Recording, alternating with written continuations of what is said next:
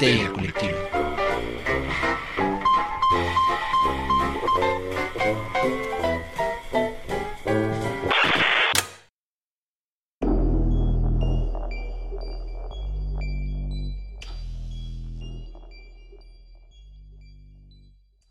Esto es Histeria Colectiva, el programa donde Fernando Santamaría y el Dr. Braham se sientan alrededor del círculo de invocación para abrir la caja de Pandora y volarse la caja de los sesos platicando sobre ficción, magia, ocultismo, casos supernaturales, literatura y todo lo que tenga que ver con la cultura del horror. Buenos días, buenas tardes, buenas noches, donde sea que se encuentren, a la hora que se encuentren. Cuídense mucho, quédense en casa. eh, muchas, muchas gracias por dejarnos entrar hasta sus hogares y sus oídos para llevarles todo el terror. Y eh, pues si son trabajadores esenciales, muchas gracias por mantener el mundo girando. Eh, si no pueden quedarse en casa, pues ya saben, usen cubrebocas, vacúnense, no les tornuden en la cara a otros. eh, y pues nada, eh, esto también pasará, no sé cuándo, pero pasará, como todo pasa en esta vida. Yo soy Fernando Santamaría y les doy la bienvenida al piso 666 de Histeria Colectiva Podcast. Justamente por eso no hemos podido vernos las caras yo y el buen doctor, pero pues ya llegará el momento. Y pues nada, el hombre, el mito, la leyenda, el doctor Braham. Doctor, ¿cómo está? Estoy muy bien, Fer, gracias. Acá en mi cueva, donde tengo todos mis artilugios mágicos, espíritus encadenados y mi cama. Encadenada. Pues sí, porque luego te pasa la cama loca voladora y no quieres eso cuando estás durmiendo. Entonces sí, está encadenada con un círculo de sal alrededor porque nunca sabes qué puede pasar. Y bien, eh, un placer estar aquí.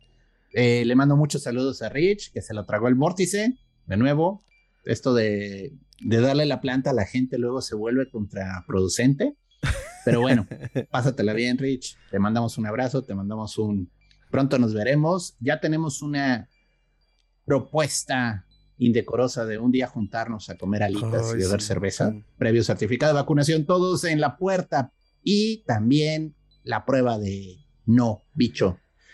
Eso cuando ocurra les haremos un live ahí por No Instagram, mala idea, nomás ¿eh? para echar el coto, porque no es que vamos a, a hablar de nada trascendente ni importante, solo somos amigos que queremos volvernos a ver y comentar un poquito, bueno, pues cómo nos ha ido, ¿no?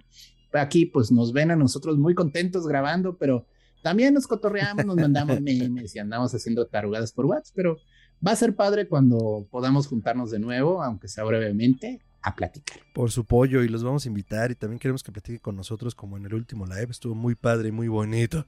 Nos conocimos más y eso siempre está bien.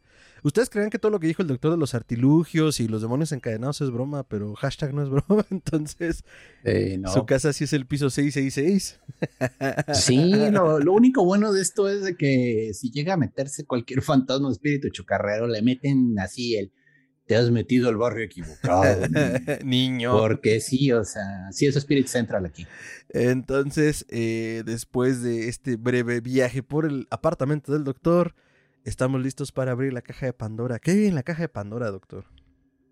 En la caja de Pandora, en este día sale de las fauces de Saturno. Laird Barron. Escritor nacido en Alaska, estadounidense. 70. Usa un parche en un ojo. No tiene ojo. O sea, realmente el señor perdió un ojo. Ay, entonces tenía rara esa historia. Es que no me acordaba si había perdido el ojo o usaba un parche en un ojo. Ah, Tengo entendido que lo perdió. O sea, va en serio. O sea, búsquenlo en Twitter. Tiene mucha participación ahí. Es simpático el señor. Y sí, su foto de perfil es así. Pero a ver, entonces, Ar. ¿quién cangrejos es Laird Barron, doctor? Bueno, el señor Laird Barron, como se hace llamar, nace en 1970 en Alaska. Ya desde ahí, bueno, Alaska es un lugar lejano. O sea, es parte de. Estados Unidos. Pero está en medio de, o sea, vaya, tienen en medio kilómetros y kilómetros y kilómetros de otro país que se llama Alaska. Entonces es un lugar raro para la gente.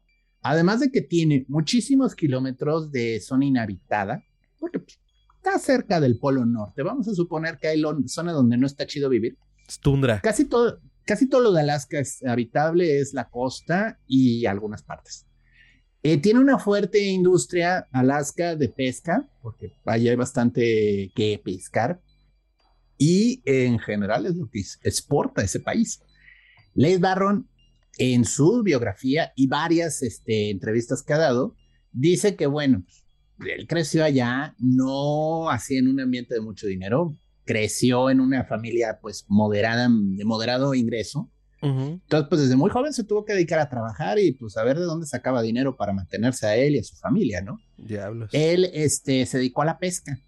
Para los que no saben, la pesca en Alaska es peligrosa, o sea, no, no es así de, así con tu cañita, no, son barcos que están jalando las redes y tienes que tener un ojo muy, muy, muy agudo para cachar si algo se está enredando, porque estas máquinas están jalando las cuerdas a una velocidad impresionante y si se enredan puede haber una tragedia, puede haber un accidente. No, pues qué bueno que no en Alaska con mi miopía, está cabrón. Mm, no, no, ahora, paga bien eso, ¿eh? Es un ambiente tan difícil de trabajo que normalmente te pagan decente. Debe de ser. El punto, yo conozco una persona, esto no es cuento, este, eh, obviamente norteamericano, él estuvo trabajando ahí y le faltaba el dedo meñique.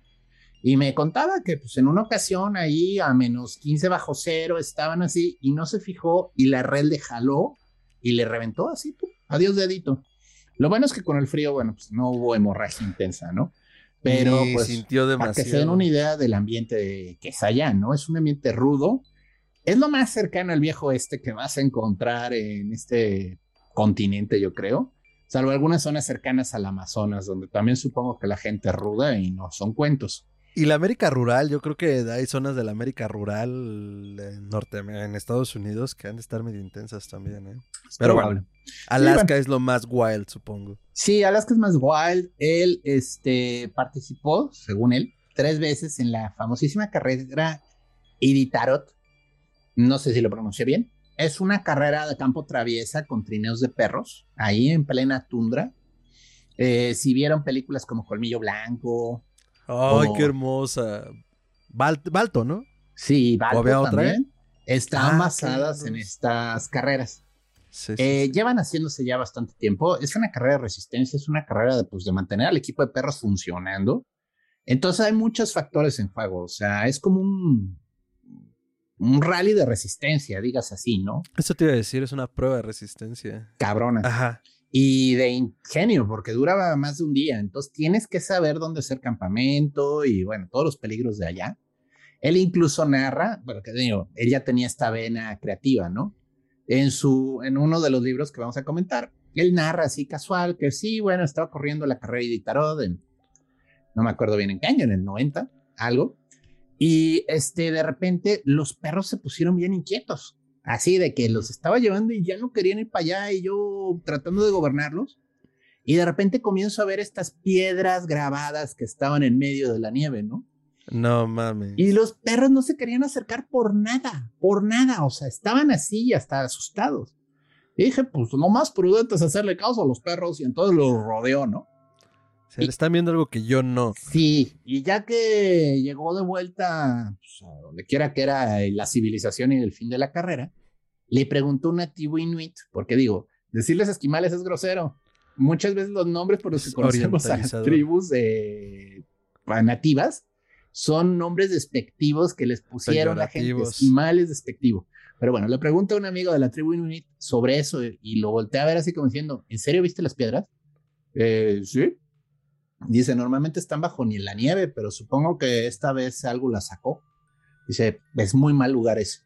Es muy mal lugar. O sea, la gente que se pone ahí dentro y no, eh, no, se, no entiende, le, se muere. O sea, no que en ese instante llegue algo y te mate, sino de a partir de ahí les pasan desgracias y se están muriendo. Y yo, Ese es mal yuyu. Bad yuyu.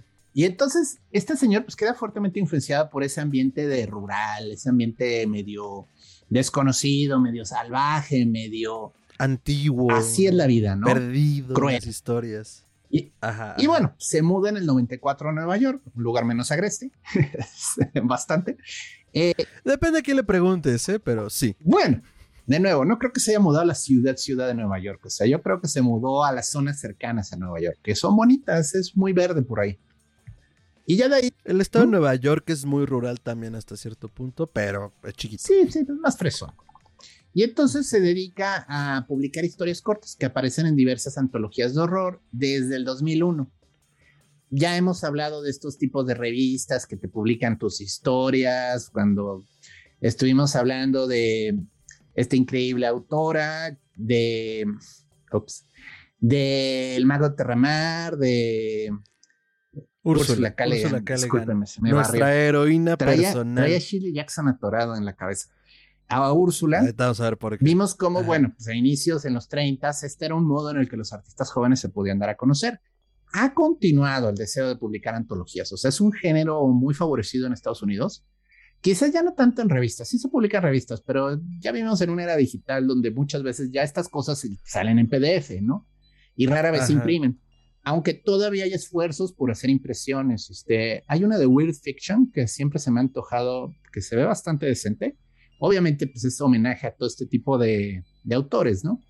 Entonces él se comienza a dar a conocer publicando pequeñas historias en diversas antologías, comienza a ser publicado allí, comienza a llamar la atención y por fin publica su primera novela que se llama precisamente La secuencia Imago y otras historias en el 2007. O sea, chicos, Noten, comenzó a escribir en el 2001 y hasta el 2007 logró publicar algo.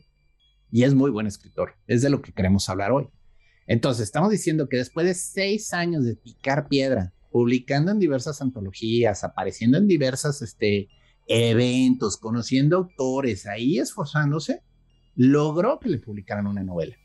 Ahí es donde dices, bueno, le fue bien, tenemos historias de autores que sí se tardan casi 20 años a veces para publicar, como Úrsula, que, que es cuando dices, bueno, ok, pero noten que incluso hoy en día luego hay tema. Y ya estamos hablando de una época en que las editoriales independientes te permiten imprimir a menor costo. No estás tan sujeto a, a la especulación y la manipulación de las grandes editoriales, que luego te exigen un tipo de cosas para poder eh, imprimir con ellos aquí casi siempre son prensas chiquitas, tirajes limitados, que si tienen este éxito, bueno, se comienzan a imprimir de nuevo, ¿no? Entonces, eh, es así como una pequeña clavecita sobre lo que les queríamos decir. Primero, la historia de este autor, ¿no? O sea, ¿de dónde viene? Alaska. ¿Qué comenzó a hacer? Cuentos cortos. Y de ahí, lo primero que publica es una antología de cuentos cortos que se llamó La Secuencia Imago. Y ganó el premio Shirley Jackson a, eh, pues ahora sí que la, mejor antología de horror del año. Entonces, bueno, estamos diciendo lo que tuvo, tuvo bastante valor. Y bueno, este. sí, doctor. lo seguimos, estamos bueno, con usted. continúa y entonces este gana luego en el 2010 por otra antología que se llamó El ocultamiento y otras historias. Eh, y yo eh, cuando lo encontré, porque quizás aquí sería lo importante, hacer como esta transición, ¿de dónde yo lo conozco? Yo encontré eh, la tercera que publicó que se llama La hermosa cosa que nos espera a todos al final. Me llamó la atención el título. Oh, qué bonito título. Y, y, pues lo compré en Kindle de Amazon. O sea, la verdad, pues es, es un mecanismo cómodo para, para leer cosas rápido, ¿no? Es muy buena, es muy buena historia. ¿Qué podemos hablar en general de él como autor? Obviamente está influenciado por Lovecraft de una manera brutal. Hasta la pared de enfrente. Sí, pero yo como le comentaba a Fer antes del programa, o sea, tenemos este, tres momentos importantes así del horror Lovecraftiano, por ponerlo de un modo.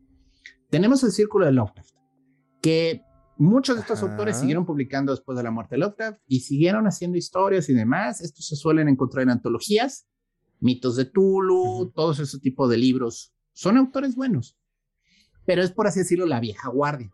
Estamos hablando de autores de los 30. Y ni tan vieja, porque si estamos hablando ya de los autores póstumos, pues estamos hablando de 30, 40, incluso 50. Porque e, era lo que platicamos un poco fuera del aire, ¿no? O sea, ya entrando un poco en materia de lo que escribe Barron. Eh, es un género que se adapta a los tiempos, pero ya lo hemos dicho en algunos otros programas. Aunque a mí me mame el color que cayó del cielo, hay cosas que de repente ya, o sea, la primera vez te, te impresionan o te agradan, pero ya para la quinta leída es como, ah, sí, que va a caballo, ah, sí, que la granja está lejos. O sea, sí se vuelven anacrónicos y ya no tienen el mismo efecto, ¿no? Y luego vienen los segundos autores del horror, que ya es más género 70s, 80s, que de nuevo están influenciados por eh, Lovecraft y sus, eh, compañeros, ¿no? Entonces tenemos a un Stephen King, Peter Straub, tenemos a Clive Barker incluso, aunque él ya comienza en el body horror en cierto sentido, ¿no?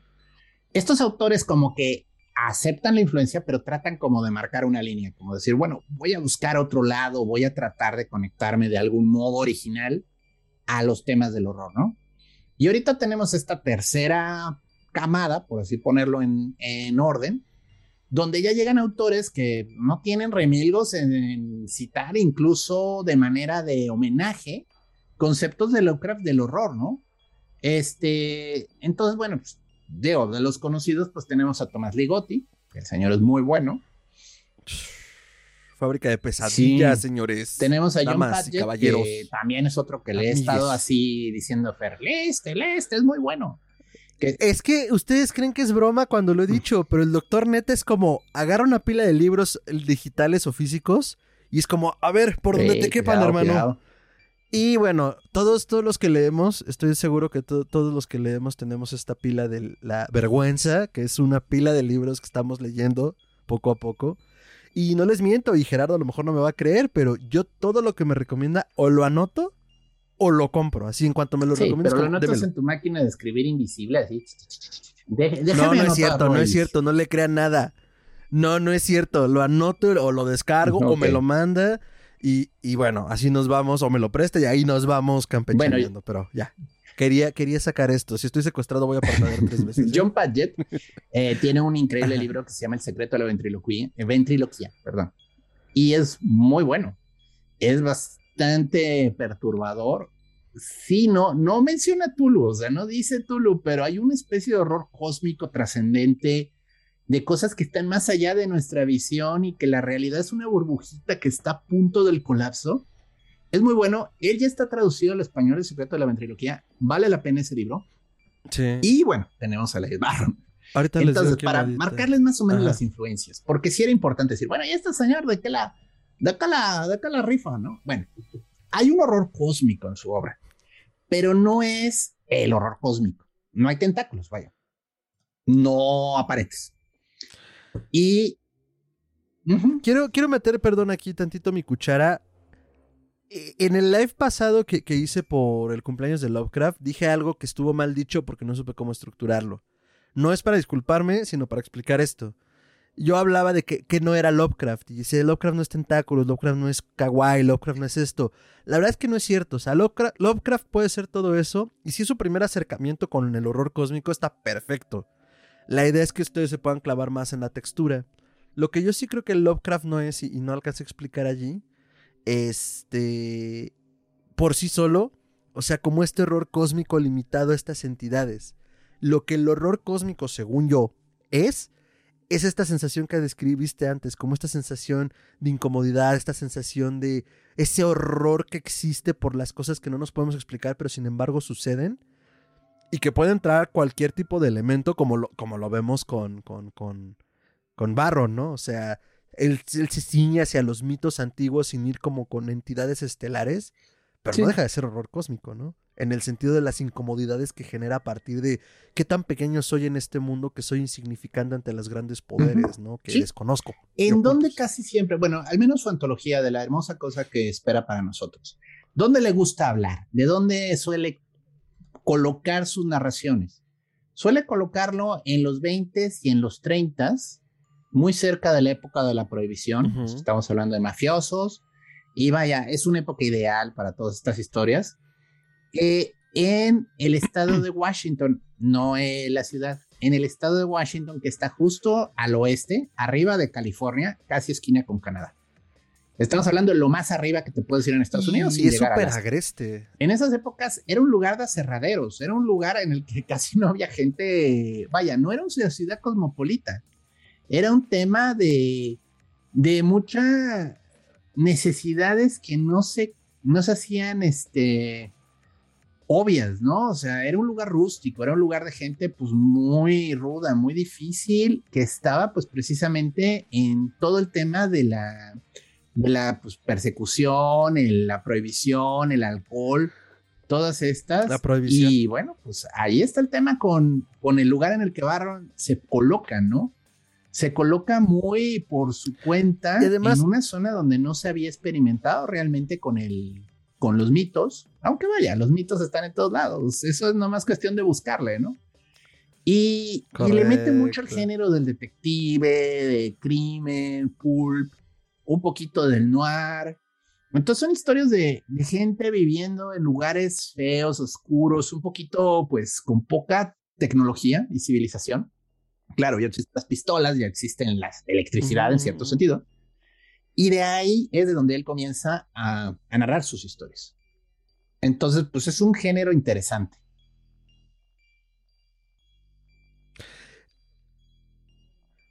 Algo que hay que recordar de esta región en donde ubica estas historias de la antología es que es igual o más agreste a lo mejor que en Nueva Inglaterra. Porque aunque los dos son lugares muy fríos, tienes toda la razón. Está muchísimo más cerca de esta región ya inhóspita que lo que puede estar. Bueno, a ver, también Canadá no es precisamente un paraíso, es pura tundra. Pero mm. volviendo al punto, Washington es frío, Washington es pantanoso, Washington es agreste lo cosmopolita, hasta donde tengo entendido, y si alguien vive de allá o, sabe más de la región, desmiéntame o, cuéntenos más bien, eh, se reduce a la, ciudad, o sea, al distrito de Columbia, ¿no? Como de, sí, pues aquí, aquí nos asentamos, porque incluso en su momento ese lugar era horrible. Ya hablaremos en otro momento. La costa. De nuevo. Pero es la costa, es, es, es, muy, es muy agreste, ¿no? Sí, sí, o sea, es de nuevo, son asentamientos que pues comenzaron en la costa y pues, ahí se vive. Yo tuve la experiencia de ir una vez a Seattle, no es tan al norte, pues está cerquita ya. Este, pues es un lugar, todo el tiempo está nublado, todo el tiempo está lloviendo. Es normal que llueva dos o tres veces al día. Y es un lugar interesante, no está feo, o sea, es una costa fría, eso sí, o sea, llegas y te sorprende. Pues, no es un lugar para nadar, o sea, obviamente. Y... Un puerto comercial, además, creo también, ¿no? Es un puerto comercial. Pues pues no creo, igual en la antigüedad era, o sea, el lugar es más como, pues sí, sí hay barquitos, pero no es así, igual estaba más lejos, ¿no? Porque luego el puerto lo mueven, pero yo no vi grandes barcos, no vi transatlánticos, no vi cruceros, no vi cargueros, se veía más algunos barcos más este, de yates y ondas así recreativas, pero pues ah, el clima ya es tan feo que dónde estacionas tu, tu, barco cuando realmente se vienen las tormentas, porque esas zonas son de tormentas invernales horribles. Entonces, bueno, Seattle es famoso porque llueve todo el año, o sea, en serio, todos los días del año cae agua. Es raro el día en el que no llueve. Ok, esa no me la sabía. Y es frío, frío, frío, frío. O sea, digo, en verano es agradable, pero mm, se ve que en invierno el lugar es horroroso. Y eso es lo más bonito, o sea, vaya, ya son zonas que dices, ahora métete al bosque. seguro hay asentamientos, porque digo, la civilización ha continuado avanzando. Pero te vas a los 20, 30, pues así como que, wow, no era el lugar. O sea, yo creo que la diferencia importante entre la propuesta de Nueva Inglaterra de Lovecraft y la propuesta de Washington de Barron es este. En los asentamientos primeros de los colonos americanos llegaron a través de esa zona. Entonces, él habla de zonas muy viejas, con mucha antigüedad, con mucha historia, aunque sean ranchos espantosos. Son lugares que los colonos llegaron ahí en 1700. Entonces, es así como esta familia lleva aquí siglos viviendo y está conectadísima a prácticas ancestrales antiguas, ¿no? Acá juegan mucho más con el folclore de los indios, ¿no? Entonces, el primer cuento de la antología, que disculpen, vamos a spoileárselos poquito. No les vamos a decir todo, pero les voy a hablar un poquito de algunos de los cuentos que valen la pena. Habíamos quedado en no spoilear. Sí, sí. ¿Por qué le a spoilear poquito? Va a ser así, chiquitos. es como una sinopsis un poquito jugosa. Va a ser una embarrada. Este se llama El bebé de Blackwood. Obviamente, oye, uno oye el nombre Blackwood, inmediatamente te acuerdas de Algernon Blackwood, eh, un autor de los mitos. Así es como él trabaja. O sea, a veces hay nombres que dices, ¡Ey! Ese nombre a mí me parece conocido. Bueno, eh, perdón, voy a hacer un paréntesis. Blackwood no es precisamente de los mitos, es anterior. Porque es más del, del periodo que podríamos considerar como onírico dentro de la historia de la literatura de horror junto con Dunsany, Beers y toda esta pandilla. Sí tienen de, toques de los mitos, pero él particularmente se va al folclore. Tiene este cuento brutal, larguísimo y que tiene un final hermoso en todos los sentidos para mí, el Wendigo. Ah, sí, sí. Entonces también se va al folclore de los nativos americanos para darle sentido a sus historias, ¿no? El hombre blanco copenetrando esta naturaleza salvaje y pues al final es como, carnal, no estabas listo, no te tocaba, pero pues ahí te va el Wendigo. Exacto. Entonces... Bueno, de nuevo, es de los que se llaman influencias, o sea, son los que podrían decirles los precursores, los que marcaron la línea. Tal cual. Ándale. Entonces, uno oye Blackwood y pues piensa en Algernon Blackwood y ya de ahí, bueno, la historia comienza a tomar su giro es la historia de un cazador que se llama Luke Honey. Sí, Luke Miel, para los que tenían dudas. Lucas Miel. Es un cazador que tiene un trauma del pasado y ya no se dedica a cazar. O sea, es una persona que probablemente estuvo cazando a todo lo largo y ancho del mundo hasta que dijo, ya, ya, mi horrorómetro ya está al tope. Si esto fuera juego de rol, ya está mi sanidad en dos. Yo ya no me acerco a nada que parezca raro porque tengo problemas, ¿no? Y, ya alcancé todos mis puntos de experiencia. Sí, y entonces recibo una invitación para cazar una criatura que en teoría no existe. Una leyenda de los bosques de esta zona de Washington que se llama eh, Bill el Negro, ¿no? Black Bill es literalmente un nombre del diablo, o sea, y entonces no aguanta la tentación porque además el premio es grande, o sea, es el señor Blackwood, el señor de la hacienda, es un señor que hizo todo su dinero con la talando árboles talando árboles y con pieles. Y las pieles. Y entonces, pues es una familia de cierto abolengo en la zona que tiene una propiedad enorme y en todos esos acres de bosque brutal que se llama el Valle del Lobo, Wolfsvale, en teoría hay un animal salvaje que se llama Bill el Negro. Y ya cuando comienzas a entrar en esto, te explican, ¿no? Los indios ya lo conocían, o sea, y lo llamaban el hombre astado. Es, parece ser un ciervo, pero es un ciervo gigantesco. Y es un ciervo que parece tener una inteligencia brutal, porque cada vez que han tratado de cazarlo, no se logra. Entonces esta familia un poco como por compromiso con los eh, habitantes, porque la cosa está de desaparece gente y siempre dicen fue Vila el Negro, ¿no? Hace... Creo ¿Mm? que no era, no, no, no era el, nombre que recibía, no era el bebé de Rosemary, el bebé de Rosemary, ahí está, ya brincó mi inconsciente. El bebé de Blackwood, el, el, el, ciervo. Ese es el nombre que le dan después.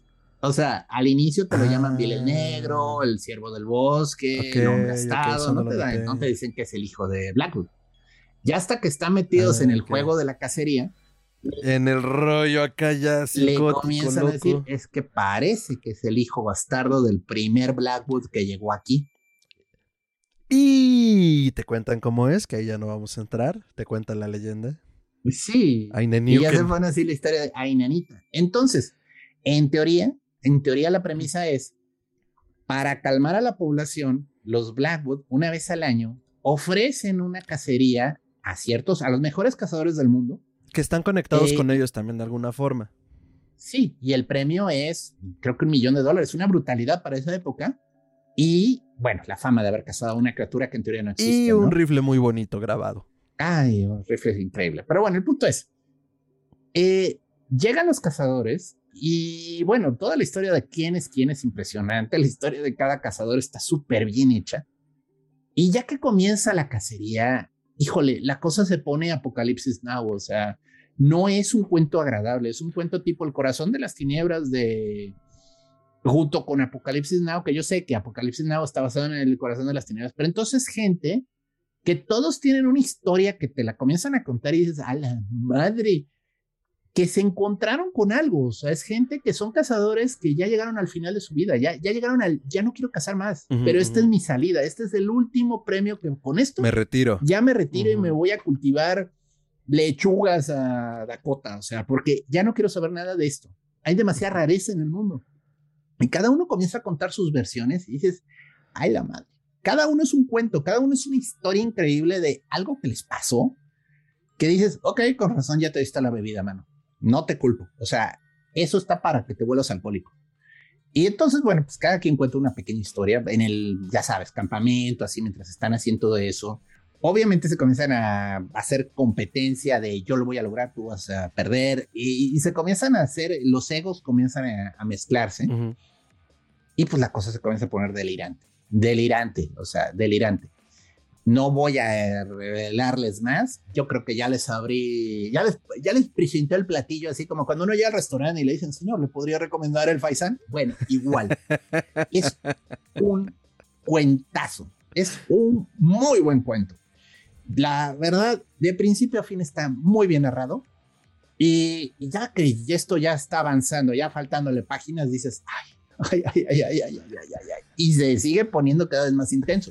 Haría una excelente película, la verdad. O sea, sí está así como de, he visto películas o antologías de horror de Netflix que no le llegan a este.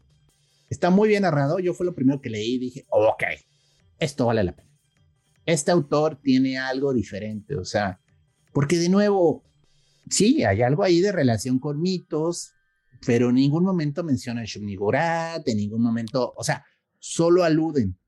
Sí, había algo en el bosque. Desde antes de que llegara el hombre blanco. Eso. Y llegaron, y llegaron los Blackwood. Y, y pues bueno, sigue algo en el bosque, ¿no? y los Blackwood se hicieron millonarios, adquirieron un poder increíble. Quizás les ayudó esa cosa que está en el bosque, ¿no? O sea, es así como. Me recuerda. hay algo. Me recuerda la premisa de First Street, de la serie Netflix hasta ahorita. Mm, o sea, no, no, voy, no voy a matarlo, no voy a combatirlo. Voy a pactar con él. Porque además, eh, creo que el hecho de que se base en. No solo en los mitos de los nativos americanos, como ligeramente velado, como de esto que existía en los bosques desde antes de que llegaran incluso los la población autóctona de este lugar sino como esta, esta onda de este... Ahí se me fue la hebra. este, esta cuestión de pactar con una región agreste donde el, hombre blanco ya lo hemos hablado en otras ocasiones, ¿no? O sea, todo lo que, todos los que llegan a las primeras colonias en Estados Unidos, a las, a las míticas 13 colonias, una de dos, o no sabían, a, una de tres, o no sabían a qué iban, o sabían a qué iban, pero no tenían idea de a qué tan mal se podía poner, o eran los indeseables de Inglaterra. O sea, pues entonces venían realmente, la idea era que venían a morir. Y hasta que lograron pactar con las poblaciones autóctonas y luego, pues, barrer con ellas, fue que lograron sobrevivir. Entonces, la premisa de voy a pactar con lo que existe en el bosque, esta entidad sobrenatural que no sé qué demonio sea, gira mucho alrededor de la obra de Barron, al menos en esta primera antología que les presentamos. Ahora, yo sí quiero seguir haciendo esta distinción entre, entre mitos, o sea, porque, a ver, son estos autores, sí, que reconocen su influencia del horror cósmico en lo general y lo Lovecraftiano en lo particular, pero están haciendo una obra por sí solos. O sea, no es como, ah, la adaptación del cuento tal o el cuento que se llama así, que se parece a este otro. No, o sea, hasta donde yo lo veo es una propuesta... Ay, qué horrible voy a escuchar. Es una propuesta fresca. Chale. Sí. Y, sí, sí, muy, ya muy Belina Lester. Saludos a Belina, que dijo que el manga es hermoso y precioso. Solo por eso eh, no me cae tan mal. Acaba de subir dos graditos de menos 10 en mi escala de me cae bien a menos 8. Ajá, ajá, ajá, exacto, exacto. Que así alabó al manga. Pero bueno, volviendo al punto, entonces Barron en este primer cuento que nos platica el doctor, si bien aunque también se va a los años 20, 30, si bien también puede sonar sentirse un poco anacrónico en el sentido de, oh, la gente fue a cazar y les dio fiebre mientras cazaban.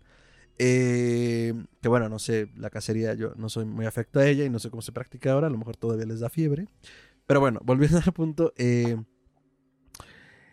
se, centra de tal modo en lo, en lo paranormal, esotérico y místico que lo anacrónico no se siente. O sea, no es como de, ah, sí, mira el güey va a caballo, qué divertido. No, te lleva la atención a donde la necesitas, que es, ¿por qué está asustado? Que en este caso, como habla el doctor, pues son todos los traumas que trae esta pandilla por, por llevar una vida de hijos de la chingada, o sea, en el sentido amplio, ¿no? De que pues, tuvieron una vida dura por la razón que fuera. Entonces, este, eso me gusta, porque entonces la atención está allí y es donde puedes hacer empatía. Decir como, pues sí, todos traemos equipaje, carnal. Y, pues, está cabrón lo que te dispara, ¿no? No, y, y, comienzan a darse cuenta que todos comparten historias horrorosas. O sea, entonces. Mm, me pregunto si nos llamaron al concurso por algún motivo aparte de nuestra fama, ¿no? Aparte de nuestras habilidades. eh, luego viene, o sea, de nuevo, son varios cuentos. Solo voy a agarrar así dos o tres de los más importantes para darles una idea de cómo tratan, ¿no? O sea, porque tiene diferentes historias. Tiene el otro que se llama La mano de Gloria, que la verdad está muy bueno el cuento. Es de un mafioso. Este sí, es un asesino para la mafia de la contrabando de licor en algún lugar en Washington, ¿no? Es el clásico tipo rudo que pregunta, no pregunta, pega. Dispara o sea, rompe rodillas, rompe piernas, saca la pistola, tira balazos, no tiene problemas en vivir en ese mundo de violencia. Y se llama Johnny. Johnny. ¿Qué digo? Tiene toda una historia trágica de su padre, obviamente, porque, pues, ¿por qué no? y entonces, este, le, le llega un mensaje y es contratado por un antiguo cliente de su papá, porque el papá era también una fichita. El mago se llama, y es un mago, es un señor que se dedica a la magia de escena, o sea, es un tipo que en teoría hace trucos, espectáculos de ilusiones. El señor se llama Helios Augustus. Justo estaba tratando de No es guiño a nadie, pero nombres rimbombantes están divertidos, a mí me, yo lo aprecio. De, tremendo origen griego. Sí. Que lo manda precisamente a, pues, a donde él es, a recuperar una película una película grabada de tal modo que le robó la vida a la gente que le tomó la película. Y de ahí dices, voy. Híjole, pero cuando ya llega el pobre mafioso que vaya, es una persona acostumbrada a la violencia, a la agresión, a... Yo no, a mí no me asusta nada. Y se comienza a encontrar personajes en esa comunidad y situaciones fuera del ordinario. O sea, vaya, este pueblo es un poco como el Innsmouth de Lovecraft o el Arkham, o sea, es así como... Ándale, es como el Arkham, como esa región de Nueva Inglaterra extraña.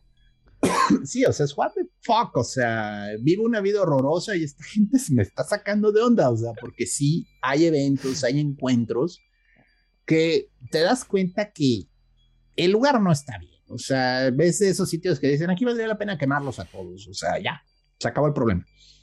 Y pues es una muy buena historia, o sea, te va llevando, el que tiene la película es un millonario, excéntrico, que se dedica a comprar y adquirir objetos raros. Pero no solo eso. Él inventa el cine. Bueno, llegamos en el universo de ¿no? que, es, que es como un cuento, o sea, es, es el cuento de, bueno, ¿y esta industria hacia dónde va? Pero Está muy buena, está muy buena la historia. De nuevo, se meten con cosas que no deberían ser. O sea, hay algo en la historia que sí te comienza a poner mal. Oh, perdón. Porque no, no, entiendes qué está pasando. O sea, y él lo maneja bien. O sea, no es como de, oh, y todo ocurrió así. No, es, te va presentando cosas, escenas, personas. Va sucediendo.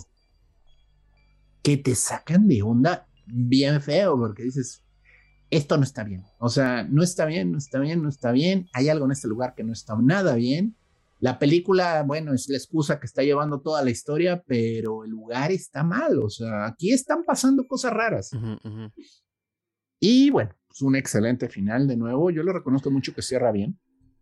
Tiene buenos finales el señor. ¿Les explicamos qué es mano de gloria? O sea, en, en, en, ocultista, o mejor es esas cosas que no hemos contado. No, no, pero me refiero, ¿les explicamos o...? Sí, sí, ¿verdad? No, digo, no lo deja tiene, tiene un propósito. Este, la mano de gloria es un objeto que aparece en varios manuales de magia en Europa. La idea de la mano de gloria es que tú conseguías la mano de una persona, de un ladrón, casi siempre, que había sido ahorcado ya habíamos hablado un poquito en esto de nigromancia, ¿no? De que los colgaban en las encrucijadas para que no regresaran, para que su alma vagara por siempre. Entonces, tú te conseguías la mano, a veces dicen la izquierda, a veces dicen la derecha, ya, eso no creo que importe tanto, de un colgado. Y entonces eh, la preparas con ciertos rituales y en teoría, de nuevo, depende qué leas. De algún modo le pones velas, pabilos con cera y arde la mano. O sea, la llevas como una especie de linterna. Una linterna que están ardiendo los dedos. Y depende qué versión leas. Es una mano que te permite caminar sin que te perciban. Porque digo, era la mano de un ladrón. Y la gente, aun si se da cuenta que estás entrando a la casa sin permiso, queda paralizada. O sea, ve la mano y, y se queda como tiesa. Hasta que te alejas recuperan la conciencia y no recuerdan nada de lo que pasó.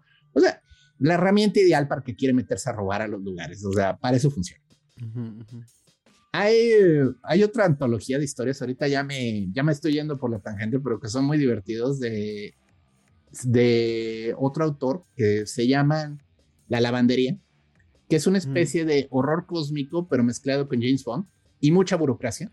Me la he recomendado un chingo también. Sí, es muy divertida, donde el, el, protagonista una vez hace una mano de gloria improvisada ahorcando una paloma. No mames. Se ahorca la paloma, le quita la patita y con la patita de paloma va así y no lo ven los terrores supernaturales. O sea, está así rodeado de entidades, de ángulos más allá de los que se pueden ver. perdón, pero ¿cómo, cómo una paloma va a ser un ladrón?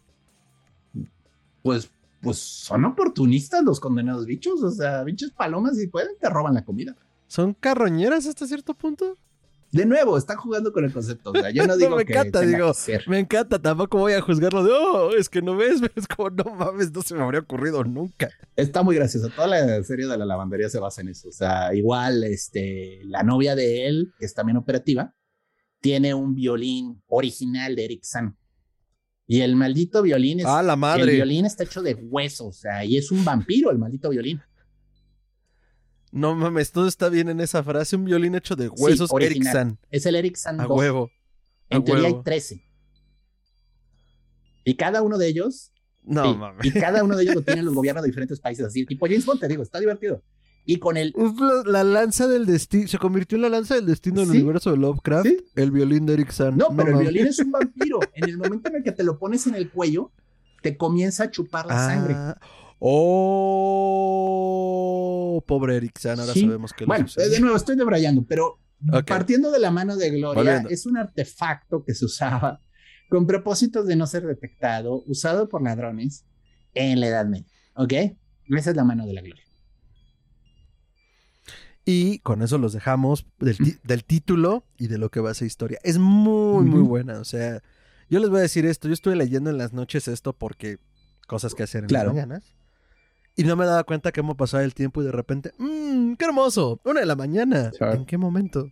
Son cuentos que te clavas en la textura. Te, te, te, meten en el universo de Barron y hasta que lo terminas. Sí, la verdad, y bueno, el otro que también este, quería mencionar se llama Las Quijadas de Saturno. Este cuento hicimos una adaptación sonora. Bueno, hicimos, era, yo era parte del equipo. Me gusta pensar que también cuento, pero yo no estuve en la grabación y tal. Usted nos presentó el cuento, doctor, de no, de no presentarnos a Barron, que fue cuando lo conocimos. Bueno, eh, no habría existido. Lo hicimos este, en aquellos remotos años cuando teníamos este, psicofonías. Y pues este, hicimos este, en la sección eh, del relato sonoro eh, una adaptación de Las Quijadas.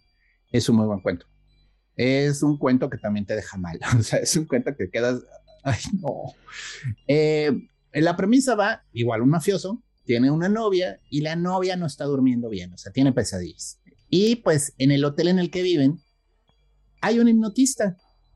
Entonces decide contratar al hipnotista para que ayude a dormir a su novia pero comienza a sospechar que el hipnotista tiene otras intenciones.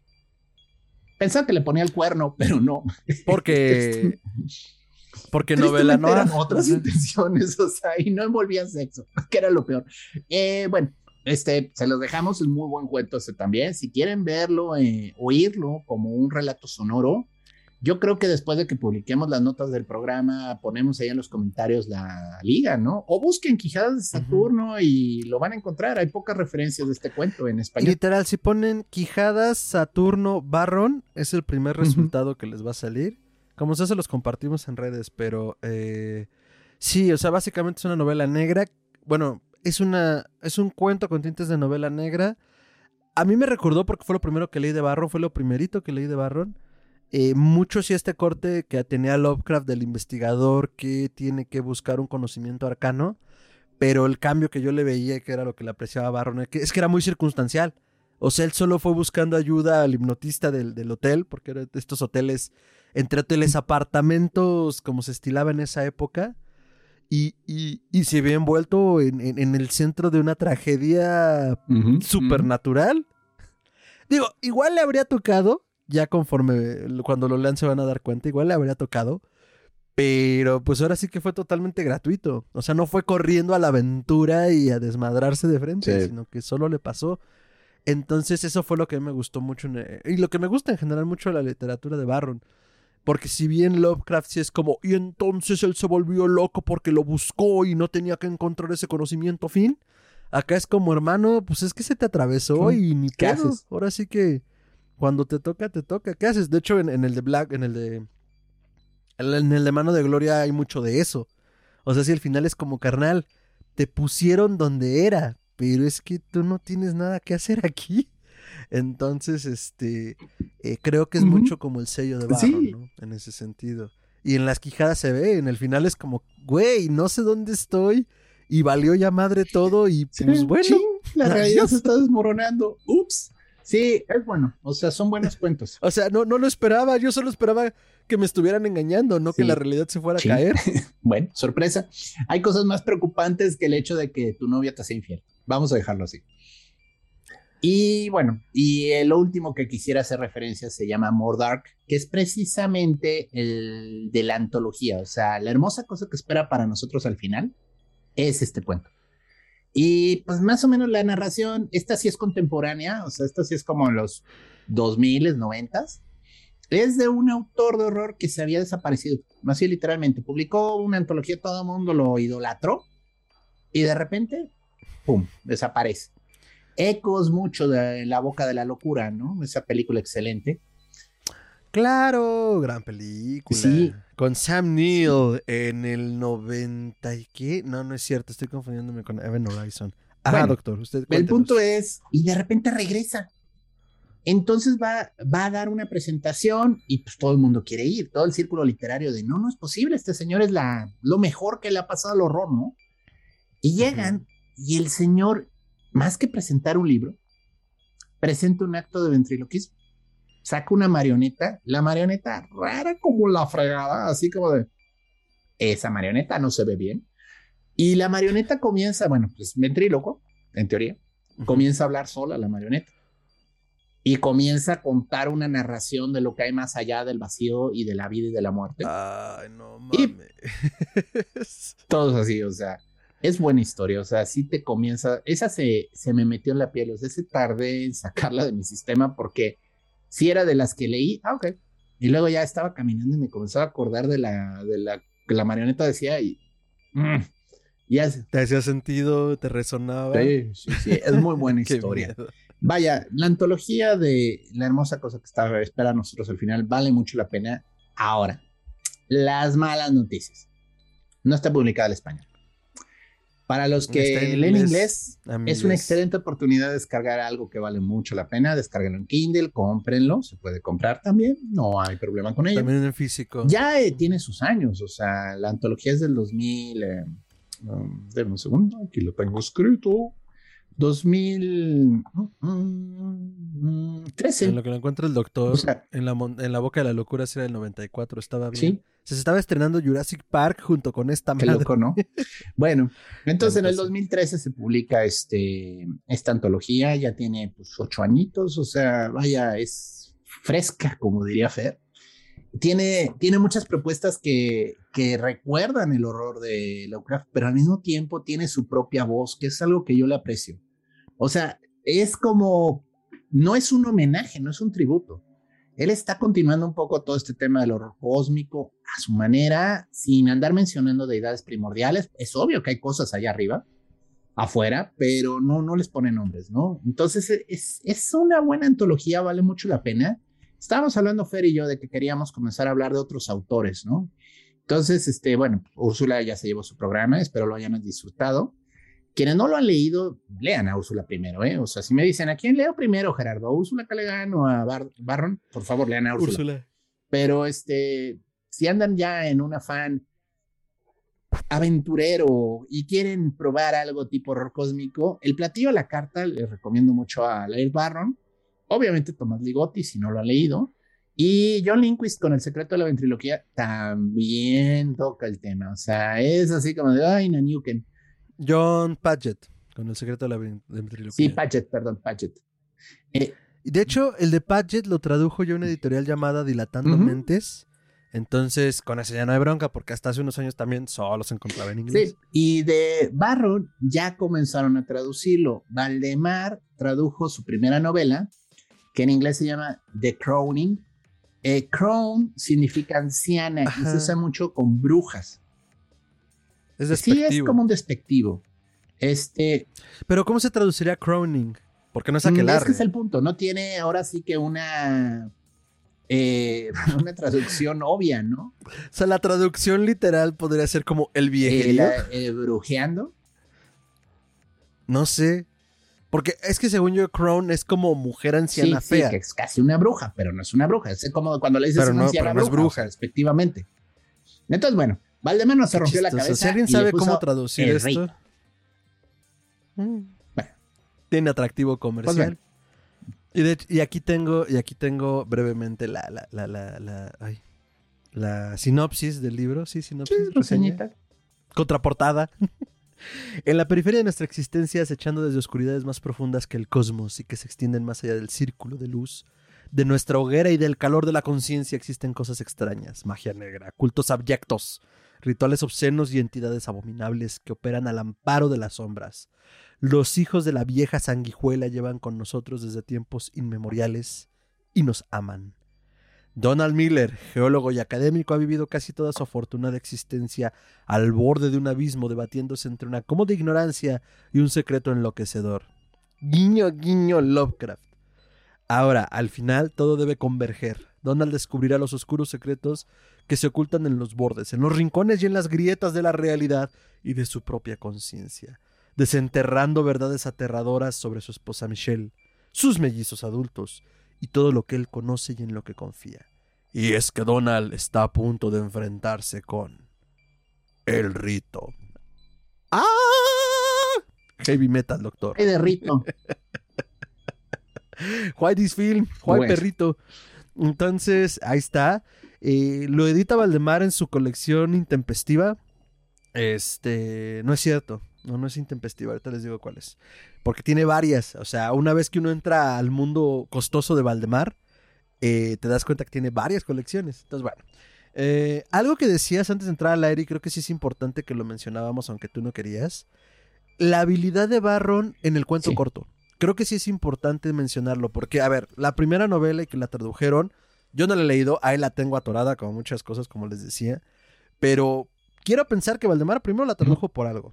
Pero si estamos diciendo que es maestro del cuento y le publican una novela, más bien le traducen una novela, pues supongo que tiene que ver con que fue lo primero que escribió. Sí, bueno, en realidad, perdón, corrección, eh, su primera novela se llama The Light is the Dark.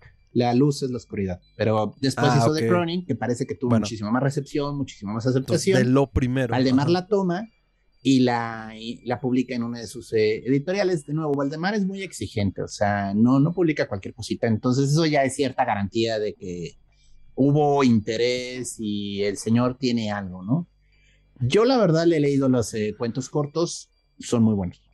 He oído ciertos comentarios que su prosa es un poquito larga, vaya novela, es un poquito más eh, lenta. Y que bueno, lo que dice la gente es, mejor con sus historias cortas, eh, las novelas son interesantes, pero la verdad disfrutas más este corto, corto, corto, corto. Porque los cuentos cortos tienen la ventaja que no te gustó el cuento, bueno, siguiente y ay, el siguiente estuvo muy bueno. Así es con él. No le he leído uno pésimo, así que digas, oye, este cuento no estaba ni para que lo pusiera en el libro, ¿no? La... ¿Mm? El segundo de la antología que les dijimos, por ejemplo, no está tan bueno, pero son elementos que de repente le fallan, como, ah, mira, pudiste hablar más de esto, o pudiste ahondar en aquello, pero tampoco es como, ah, se fue al piso, tienes No. razón. mantiene muy buen nivel, o sea, entonces dicen, sus historias cortas es lo mejor que tiene. Eh, tristemente no están traducidas al español, pues esperemos que pronto lo corrijan. Hay editoriales como Dilatando Mentes, que está traduciendo todos estos autores contemporáneos del horror, como Patchett en El secreto de la ventrilogía. Entonces puede ser que de repente nos sorprenda Dilatando Mentes con una agradable sorpresa de, hey, adivinen qué, ya traemos barrón para ustedes. Ojalá, porque la del rito tiene, des- yo pensé que era más reciente, porque la encontré hace no mucho en la librería, pero es de 2014, entonces, poquito no tiene. Bueno, Además, la... Ajá. Sí, o sea, vaya, pero pues eh, la novela salió en el 2012, o sea, vaya, en inglés en 2012, en español en 2014, no es una mala continuación. Eso sí. Y sí, ya tiene, pues, ¿qué? Pues, um, siete años, o sea, ya era para que hubieran publicado algo más de él. Ahora, la otra con Barron que platicábamos es que de repente sí tarda mucho entre publicaciones. Ujú. no, no, es que esté todo el tiempo escribiendo o, ajá, o sea, que sea una máquina de letras porque tiene un agente y lleva una editorial enorme como Random House, como King. Sí. Que Pero, mi queja con King es que quizás necesitaría a veces cocinar mejor algunas de sus ideas de las más nuevas, ¿no? sus primeras novelas son excelentes, siempre me van a gustar. Pero este, ya lo más reciente luego es muy hit and miss, o sea, con él. Y pues es precisamente porque tiene esa presión de publicar que, y no le, nadie le dice, oiga, regrésese a escribirla mejor. O sea, pues, ¿quién le dice eso a Stephen King, no? Sí, y, y, y, exacto. Creo, y también creo que es un arma de dos filos con Barron, porque por un lado, y citando a nuestra querida Amaranta, a quien le mandamos un saludote, ella dice algo sobre la escritura. Dice, es que un libro nace cuando tiene que nacer si tenías un libro en tu ser y era uno solo, está bien. Si tienes más y nacen cada seis años o cada diez, también está bien. Pero pues, al mismo tiempo creo que ya esto es otra cosa que decía Borges, decía es que hay que mantener la pluma caliente. Borges lo que hacía era que escribía una columna semanal en algún diario, no lo voy a citar porque no sé cuál, no me acuerdo cuál, pero era, era lo que decía, es que yo tengo que mantener la pluma caliente, las ideas fluyendo, eh, eh, pues el hábito de la escritura, para que cuando yo me decida a que nazca este libro, el cuento, lo que sea que vaya a hacer, el ensayo, pues no me cueste tanto trabajo. Entonces con Barron también mucho lo que han dicho es que pues, con el tiempo, como que sus cuentos ya no son tan buenos. Y digo, dicen porque pues yo ni siquiera he leído lo suficiente para, para pensarlo. Pero tiene sentido hasta cierto punto, pues que también se puede perder un poco el hábito de la escritura.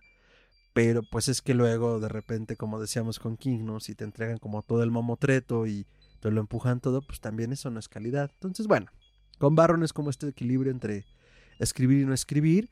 Pero lo interesante es que pueden seguirlo en Twitter. Y la verdad postea cosas interesantes y eh, es, es, bastante ameno y amable. Interactúa con cierta regularidad con quien le escribe. Entonces, eh, bueno, también la onda es que es en inglés. Ahora que pues si no le mascan al inglés, también es un buen momento para considerar hablar otra lengua y pues abrirse a otros autores.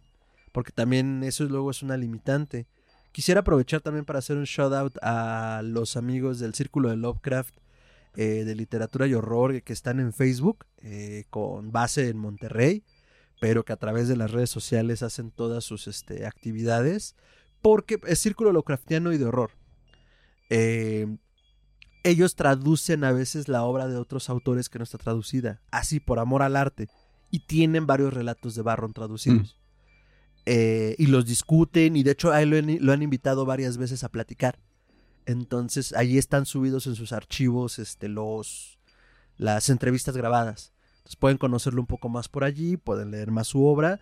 Como ellos lo hacen sin fines de lucro, entonces pues pueden descargarla sin ningún problema no está sujeta a los, a los derechos de copyright. El problema es cuando cobras y no has pagado los derechos. Pero en esta labor que ellos hacen y gran esfuerzo si me lo preguntan, porque creo que creo que de hecho ahí vi una traducción de, un, de una novela muy larga de él o de alguna otra que dije, a la madre, por amor al arte se aventaron a traducirla. Pues qué chido. Entonces, este, dense una vuelta por allá. Es un grupo público, se pueden suscribir y pues ahí pueden también consumir otras cosillas y este, pues así con Barron. Así es. Y bueno, pues ahora sí que esta es nuestra recomendación fresca de la semana. Un autor que está publicando desde hace más de 10 años y que nadie conoce aquí en México más que los fans de Lovecraft en el círculo de lectores. Pero, de nuevo, la idea es que ustedes conozcan más gente. O sea, no todo es este. Eh, Lovecraft y sus amigos podemos ir encontrando autores nuevos. Es nuestra intención seguir hablando de gente que pues está trayendo propuestas interesantes. Eh, ahí tenemos varios en el tintero. De repente si encontramos a alguien como Úrsula, que bueno, sí se ha traducido, pero sentimos que no ha tenido la difusión que debería tener porque la señora es increíble. Bueno, hacemos un episodio de ella. Y así va a estar, o sea, es un poco lo que encontrarían en mi librero y en el de Fero, o sea, que esa es parte de nuestra intención. No todo es hablar del horror en cuanto, oh, miren esta reseña de una película nueva, o, oh, miren este, este tropo del horror que nos queremos discutir. La idea también es de repente meter una reseña de un libro que nos gusta, ¿por qué no? O sea, y este es uno que yo la verdad desde que lo leí me dejó pensando, mira, este señor tiene ideas muy buenas. Y bueno, por fin, Fer, se animó a leerlo y dijimos, oye, hay que hablar de él. Sí, pues ahora sí que a veces nos toma unos mesecitos con esta magia de la dilación del tiempo en el podcast, pero por fin nos animamos a sentarnos a hablar de esto. Ay, perdonen, es que les está evitando otro ASMR como el de la otra vez. Este, sí, efectivamente, y sobre todo hablar de autores vivos es lo que nos está llevando como a explorar incluso este pues que no todo es Norteamérica y el inglés, sino autores latinoamericanos, autores y autoras mexicanos. Entonces, pues ya le estaremos trayendo recomendaciones de gente eh, de gente que, que, existe en el mismo espacio-tiempo que nosotros. No podemos dejar como de ser como tan reiterativos en eso, porque creemos en la valía de reconocer el trabajo, pues en vida.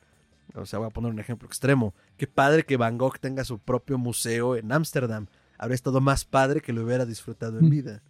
Y aunque suene medio, medio, medio cheesy, medio cursi eso, pues en una época como esta creo que tenemos más facilidad de ese tipo de difusión y pues descubrir, leer y poder compartir con ustedes eh, estos autores y autoras vivos creo que es valiosísimo. Y eso me lleva a invitarlos a poner en la caja de comentarios si conocen algún autor del que crean que, que debamos leer o autora que debamos hablar o yo que sé, alguna recomendación como bajo esa idea, pues pueden dejarla aquí en la caja de comentarios. O si ya conocían a Barron, a lo mejor, a lo mejor está todavía más difundido de lo que nosotros creemos en nuestras cabezas, pero si ya conocían a Barron, pues también cuéntanos cuál fue su experiencia, cuál ha sido su experiencia con él. Ahorita decía el doctor que desde hace un tiempo viene empujándome esta novela, este, esta antología. Yo les voy a decir exactamente desde qué año, desde 2018. lo tengo aquí con precisión. Pero ven, las cosas se hacen tarde pero sin sueño. Entonces, pues muchas, muchas gracias por este, acompañarnos hasta el final de este programa. Eh, si se aventaron también nuestro eh, chorizo del final, también muchas gracias por aventarse el chorizo del final cuando se nos va la hebra. Y pues nada, doctor, sus redes. Bueno, a mí me pueden encontrar en Twitter como Chuntaromelquisedec, esto es arroba chuntarome. Ahí es donde yo comparto más cosas, donde hablo y pues hago mis opiniones, mis comentarios, de repente me quejo de cosas porque soy una persona que se queja de todo, pero pues digo, a veces es divertido como me quejo. Espero que les agrade, dense su vuelta. Excelente, doctora. Me pueden encontrar como arroba mantrasaya, eso es con i latina doble al final, arroba mantrasaya en Twitter y en Instagram. En Facebook como facebook.com diagonal mantrasaya y eh, pues ahí pueden ver eh, todo lo que comparto, son las voces de mi cabeza, muchos gatitos, los expedientes X lo hicieron primero, eh, Lovecraft lo hizo y pues nada, muchas, muchas gracias por escuchar las emisiones de Historia Colectiva Podcast. A Historia Colectiva la pueden encontrar como Historia Colectiva Podcast en todas las plataformas con los logos de siempre y las redes sociales en Twitter como podcast.histeria, en Facebook como facebook.com diagonal podcast en Instagram como... No es cierto, en Instagram como podcast.histeria y en Twitter como podcasthisteria. Luego les voy a contar por qué son diferentes esos usuarios. Eh, fue un error mío. Y bueno, eh, nos pueden hacer llegar todos los comentarios y añadiduras historia colectiva podcast.gmail.com. Y ya lo saben, también pueden darse una vuelta en la página www.historiacolectivapodcast.com. Eh, ahí estamos subiendo diferentes reseñas de los festivales. Vamos a estar subiendo también algunas columnas editoriales con los temas de interés sobre el horror, pero de cada quien. Eh, seguramente el doctor tendrá su espacio por allí, que será el expresentatorio del doctor Braham. Entonces, eh, pues ahora sí que va a ser un foro abierto para que puedan leer las cosas que opinamos, pensamos, queremos, recomendamos, más allá de lo que también hablamos en el programa. Y este, pues también ya, dense una vueltecita que estaremos subiendo poco a poco más contenido y también podrán consumir los podcasts directamente en historiacolectivapodcast.com, pero denos chance porque producción, webmaster y quien alimenta al gato es la misma persona, entonces eh, poco a poco, pero estamos construyendo ese lugar en el internet. Y pues nada, muchísimas gracias, doctor, eh, apreciable audiencia de histéricos, y pues nos vemos en la siguiente emisión. Hasta entonces. Música